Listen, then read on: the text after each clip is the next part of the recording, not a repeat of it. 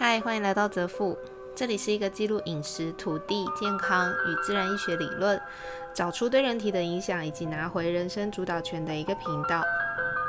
诚实五分钟是我觉得在认识自己、理解自己以及接受自己的过程中，每个人或许都需要的诚实时光。今天要讲的是第十一集，逃跑吧！如果觉得有人问我为什么要做一集五分钟以内的节目，不会感觉这样子很没有内容吗？对我来说，身体健康里面很重要的一个部分就是内心完全的接纳自己，内心同时强大却也柔软，知道也接受发生在自己身边的每件事、每个人跟每样东西，然后就去体验。比如上一集还在说要不要害怕自己的梦想太慢走到的我，这一集我们就要来说逃跑。七月开始，我真的感受到所谓的一种难以理解的力量，让我很快速的决定做那些以前说过无数次却总是做了没有后续或是没有做的事情。比如说，终于要再把我的日文进阶，要学习从来没有接触过的韩文。养了猫，找了桌球教练。比假设我如果没有学韩文，或许我就会不会因为想要学习而听到接下来这首歌。这是来自韩国的一位歌手，他叫做鲜于真娥，歌名叫《逃跑吧》。有多少次你想过就这样逃跑？离开那些你根本没有力，甚至是不属于我们自己的一切。别人的人生看起来都比自己容易，自己像是宇宙里面唯一被遗忘的一颗星辰。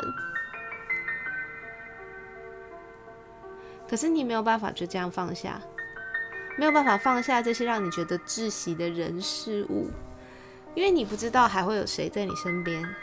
因为你不知道还能不能够逃跑了之后回来，因为你不知道就这样转身之后自己会在哪里。我们现在所拥有的一切是否会归零，是否会复数，自己是否就会这样子从此消失在别人的心里？我第一次听到这首歌的前奏，眼泪就不知道为何的掉了下来，在副歌。的 bridge 里面有一段哭到不能自己，碍于版权，我只能跟在我只能在这边跟大家分享大概三十秒。这一段副歌的内容是这样的。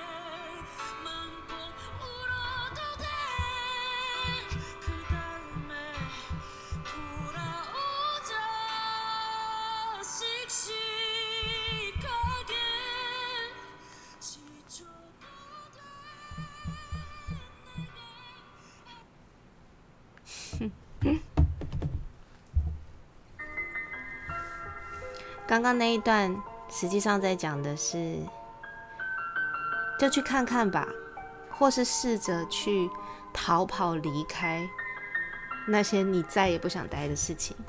不管去哪里，不管发生什么，我都会在你身边。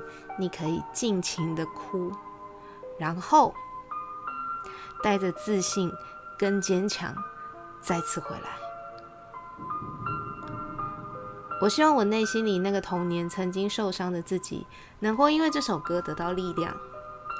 因为我永远会在他身边，他可以尽情的做他自己，我也可以尽情的做我自己。